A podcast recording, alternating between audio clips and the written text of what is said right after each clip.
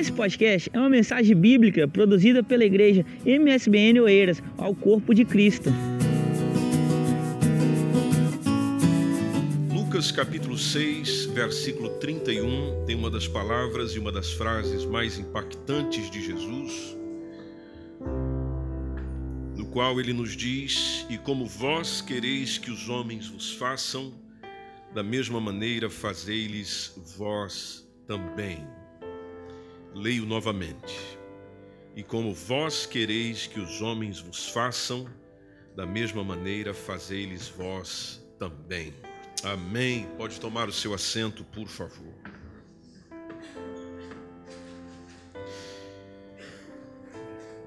Amada igreja, olhe para esse texto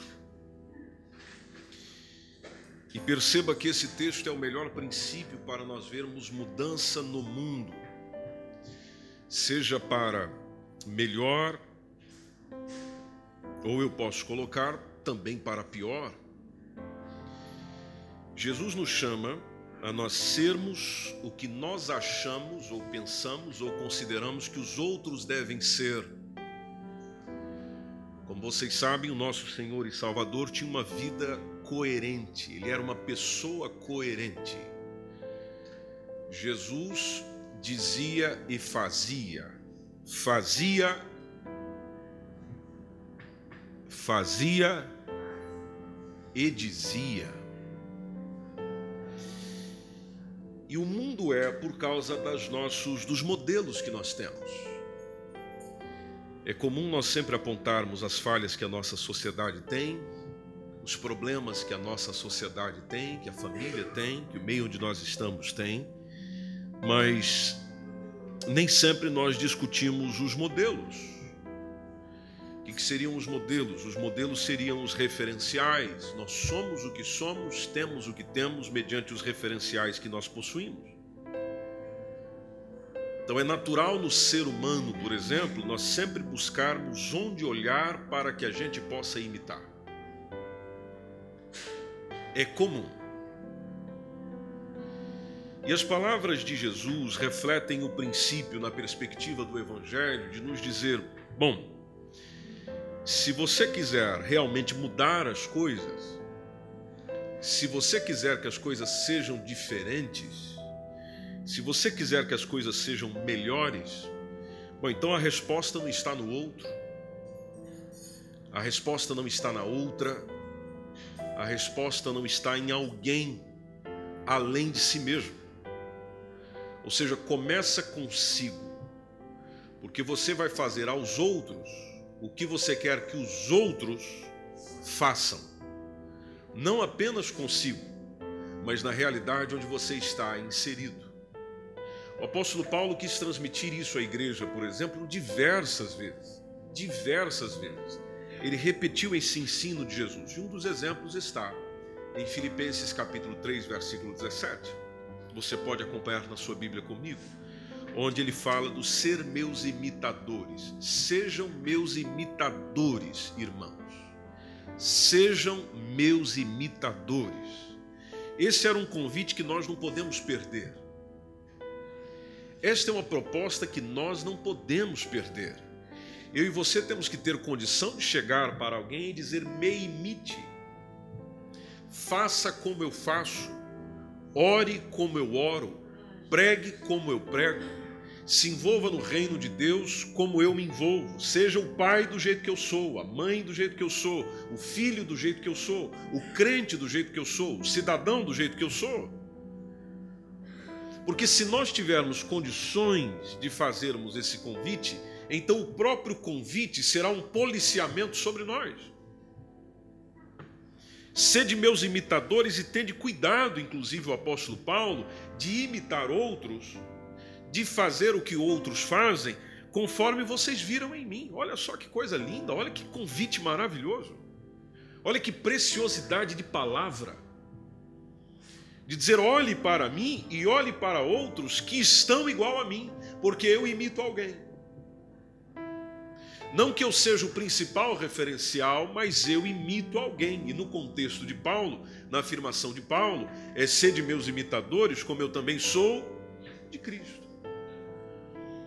Então eu estou imitando a Cristo, como eu sei que os outros precisam de um modelo e de um referencial, então olhem com atenção. Então, encontrando alguém no ideal, é nessa pessoa que nós temos que focalizar. Igreja, igreja, igreja, olhem para mim, por favor. Eu estou dizendo literalmente, olhem para mim, por favor. Irmãos, aqui ó, eu estou aqui, olhe para mim, por favor. É isso que eu estou dizendo. É para você olhar aqui para mim mesmo. Porque eu gostaria de lembrar assim, de que os seus olhos não devem estar em pessoas que não contribuem para o teu desenvolvimento espiritual. Tire o seu olhar de pessoas que te desanimam na espiritualidade. Tire o seu olhar de pessoas que não fazem você avançar.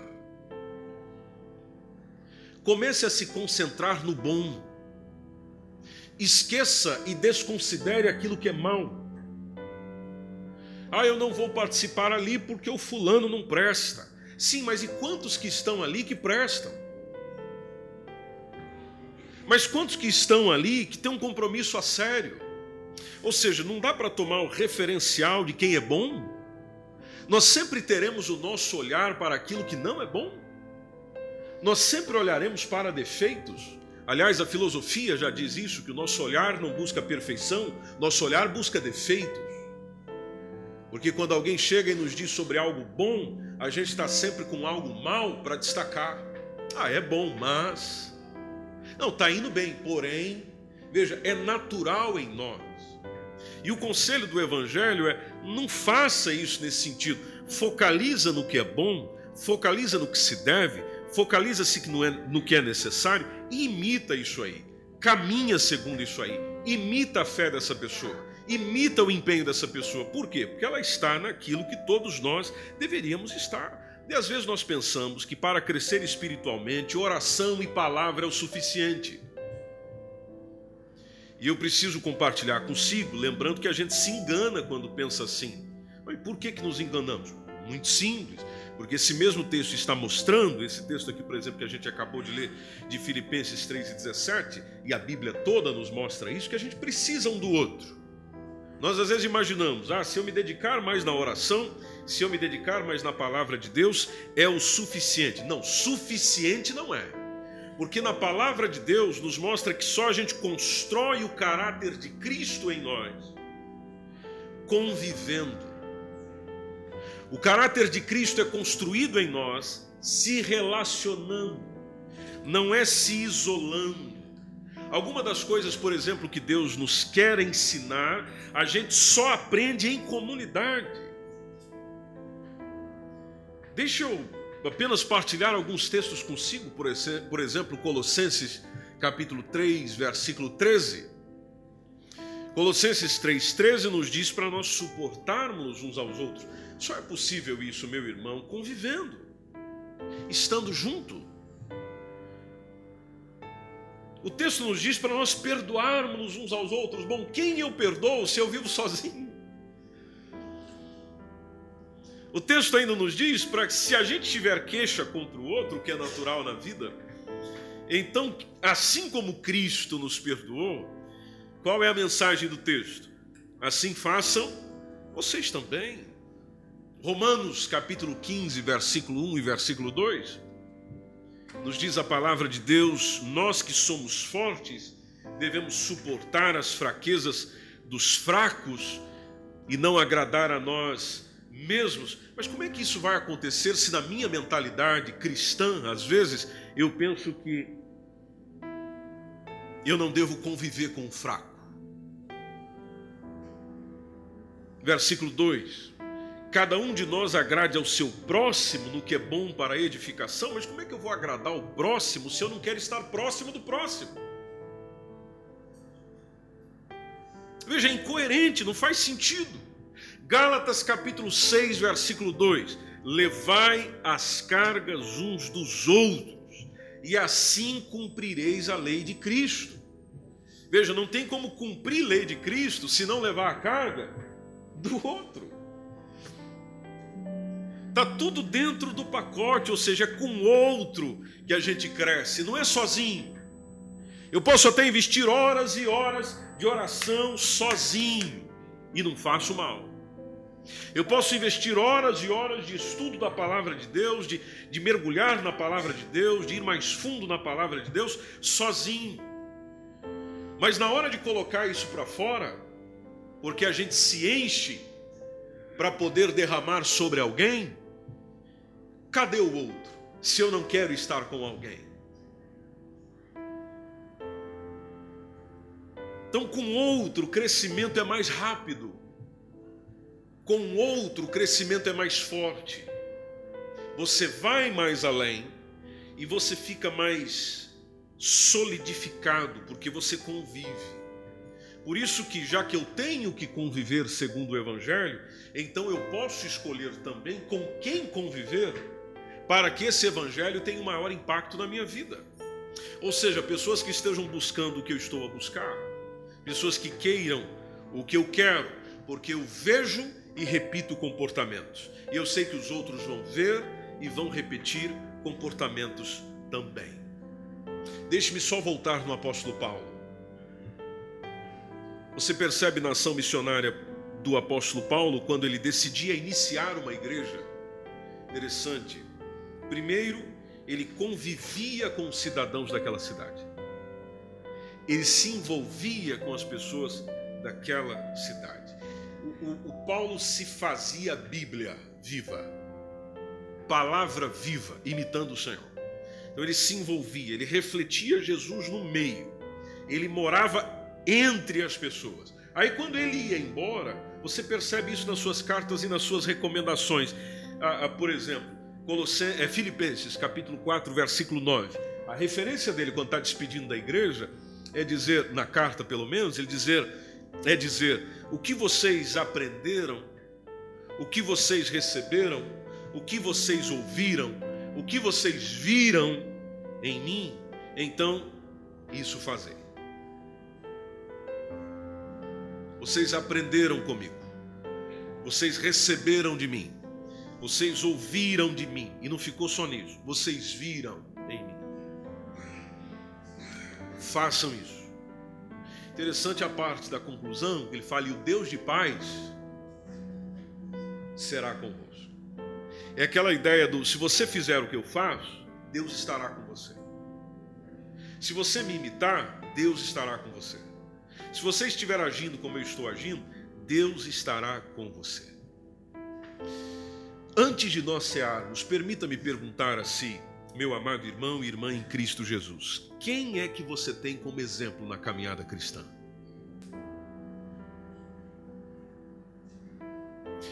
E não precisa responder em voz alta. Aí, caminhando na sua memória, quem é a pessoa que você tem como exemplo na sua caminhada cristã? Eu sei que você está olhando às vezes para o passado. É muito comum que agora na sua mente tenha vindo pessoas do seu passado. Vamos trazer isso para o presente? Quem é que hoje você está observando, contemplando, aprendendo? Quem são os teus mentores? Quem são as pessoas que você para, ouve, aprende e caminha com eles? Se a sua resposta for ninguém, ô oh, meu irmão, ô oh, minha irmã, vai ter que trabalhar isso. Nós precisamos de alguém. Nós precisamos de alguém. Alguém que eu preste conta, alguém que ouça as minhas dores, alguém que me aconselhe, alguém que me oriente, alguém que sorria comigo, chore comigo, ouça comigo, fale comigo. Nós precisamos de alguém. Às vezes, muitas coisas que estão acontecendo no nosso interior e a falta de estarmos desenvolvendo na espiritualidade é que às vezes nós não queremos estar com alguém que nos mentoreie. que nos dirija no caminho. Muitos de nós somos muitos, muito isolados, fechados. Queremos soluções, mas fechados. Queremos avançar, mas somos fechados. Não falamos das nossas dores, não falamos dos nossos problemas, não falamos das nossas aflições, não falamos das nossas alegrias. Não temos um exemplo cristão, e não é por falta de exemplo, é a gente que não presta atenção. Então, quem é a pessoa que caminha consigo hoje? Vamos para uma terceira pergunta. Você é exemplo para quem? Que você possa, por exemplo, considerar no coração de saber: olha, eu sei que o fulano de tal está me observando como discípulo de Jesus.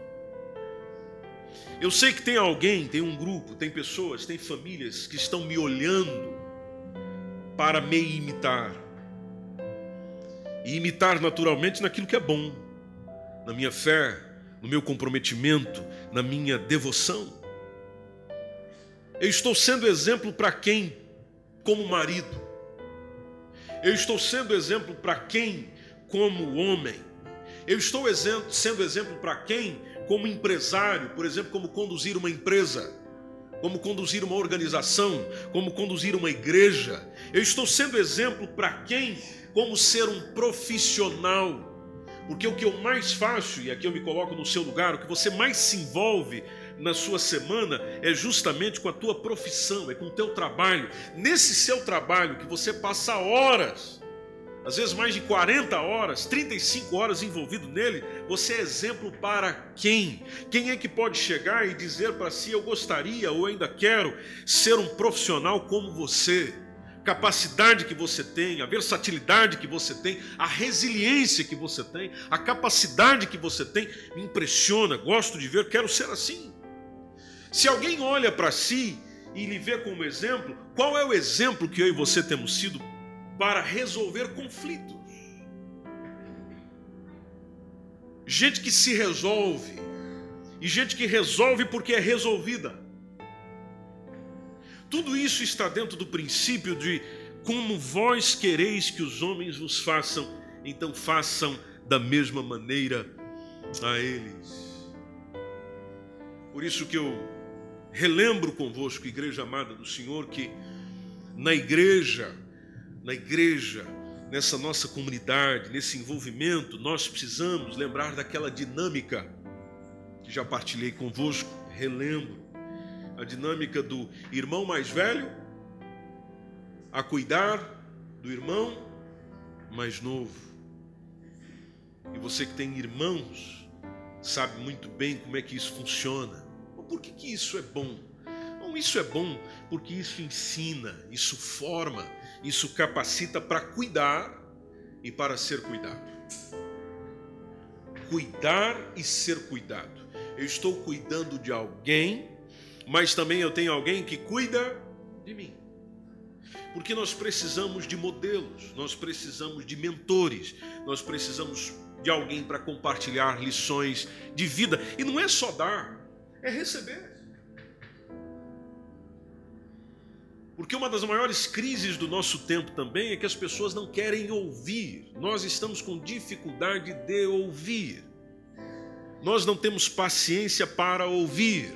Você reúne com as pessoas, elas só querem falar, falar, falar, falar, elas só querem ensinar, elas não querem ser ensinadas. Elas só querem dizer o que os outros devem fazer, mas não aceitam alguém dizer a elas o que é importante também que seja feito. E é tudo dentro disso que o Evangelho caminha. Um outro exemplo é Romanos capítulo 12, versículo 16, quando fala de ter uma mesma atitude. Veja que interessante. Tenham a mesma atitude uns para com os outros, que é a referência do ser unânimes. Mesma atitude. Não ambicioneis coisas altas, conforme diz o texto, seja a mesma coisa que nos dizer, não sejam orgulhosos. Orgulhosos. No contexto igreja, isso acontece bastante. Quem é que vai pregar? o fulano. Ah, não irei. Por que não irá, meu irmão? Ah, não tem nada para me acrescentar. Você é um orgulhoso. Você é um orgulhoso.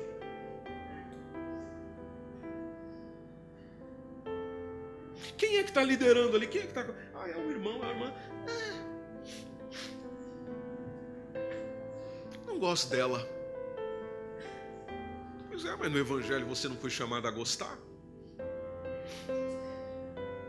No Evangelho você foi chamado a amar.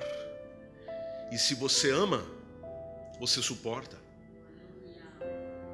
Se você ama, você suporta. Ah, eu não suporto. Bom, então você não ama.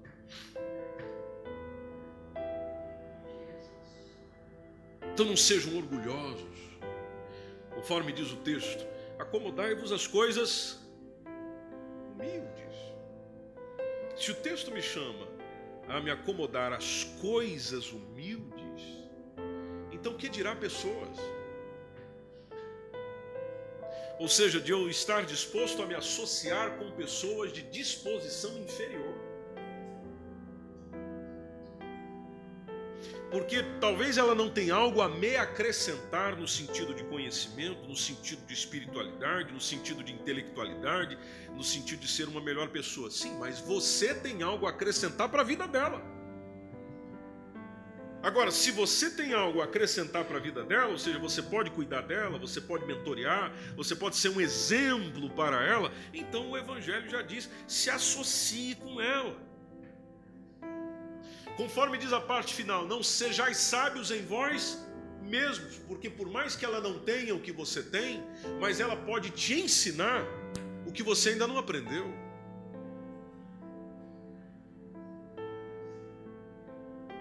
Então a vida é muito curta, igreja amada, para a gente viver e, e para a gente aprender só com as nossas experiências próprias, de fecharmos-nos em nós mesmos. Nós temos pouco tempo para isso. É possível a gente aproveitar melhor o tempo aprendendo uns com os outros. Aprendendo uns com os outros. Nós crescemos mais observando fraquezas do que observando pontos fortes. Mas o que eu espero que nós aprendamos e saiamos daqui nessa manhã, fazendo diferente é olhando para os pontos fortes de alguém e dizendo: nesse ponto forte eu quero crescer com essa pessoa. Neste ponto fraco que ela tem, que talvez é um ponto forte que você tem, eu quero ajudar ela a crescer. Colossenses capítulo 3, versículo 16, diz que deve habitar ricamente em nós a palavra de Cristo. Veja, a palavra tem que habitar, ela tem que estar.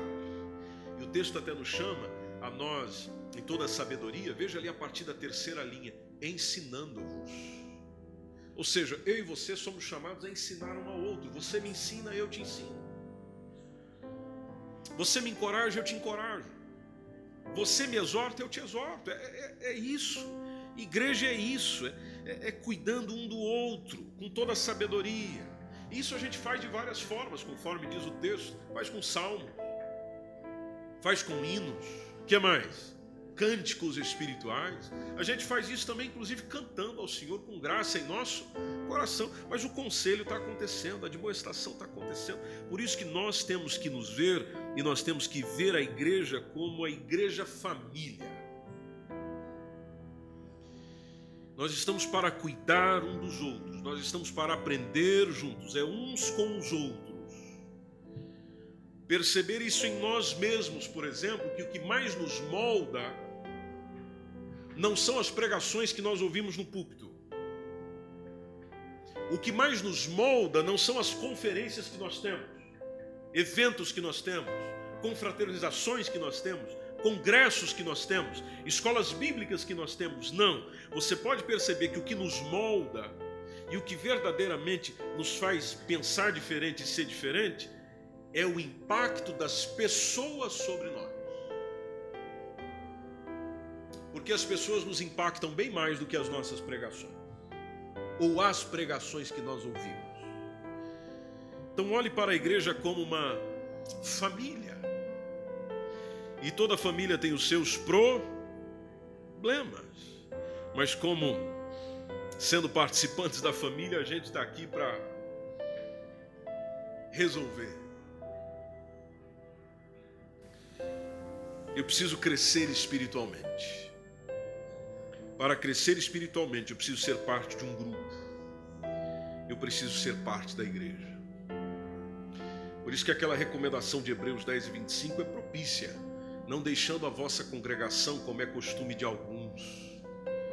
E aí ele fala até uma característica interessante, ele adiciona, dizendo ainda mais quando vocês veem que aquele dia, ou seja, o dia da volta do Senhor está tá perto, está se aproximando. Por quê? Porque isso me ajuda a permanecer. Isso me ajuda a ser encorajado. Então, igreja amada, eu eu convido vocês nesta manhã, antes da ceia, a nós ampliarmos o cuidado um pelo outro, fazendo, sendo aquilo que nós queremos que o outro seja. Às vezes você fica a pensar, mas o outro não me ouve, o outro não se importa, o outro é, me complica. Pois é, então seja aquilo que você acha que ele deveria ser segundo o Evangelho, você não estará fazendo errado. Segundo as palavras de Jesus, você não estará fazendo errado.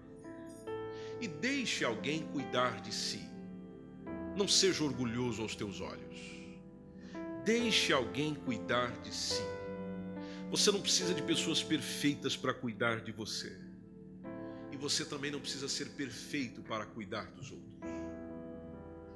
Mas se você insiste tanto na perfeição, e se a perfeição fosse apenas é, o único elemento necessário para que eu seja aperfeiçoado, então só Jesus bastaria. Mas você pode ver que a gente nos coloca Jesus como centro, Jesus como pedra, Jesus como fundamento e diz: Mas você precisa de mais alguém. E esse alguém é o outro. Esse alguém é outra pessoa fazendo aquilo que o Evangelho nos diz, eu não tenho dúvida nenhuma, igreja, nenhuma, que o Senhor Jesus nos permitirá conhecer mais a nós mesmos, conhecer mais os outros, e conhecendo e cuidando e amadurecendo juntos, a gente vai conseguir entender aquilo que o Evangelho está nos dizendo há tanto e tanto tempo mas que nem sempre está sendo percebido nas palavras, porque nas palavras não pode ser entendido na perfeição. Ele será entendido quando a gente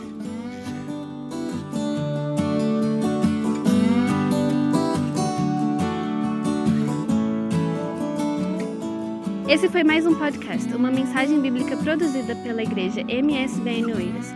Siga-nos nas redes sociais, Facebook e Instagram. Subscreva o nosso podcast e também o canal no YouTube. Saiba mais em msbnportugal.com.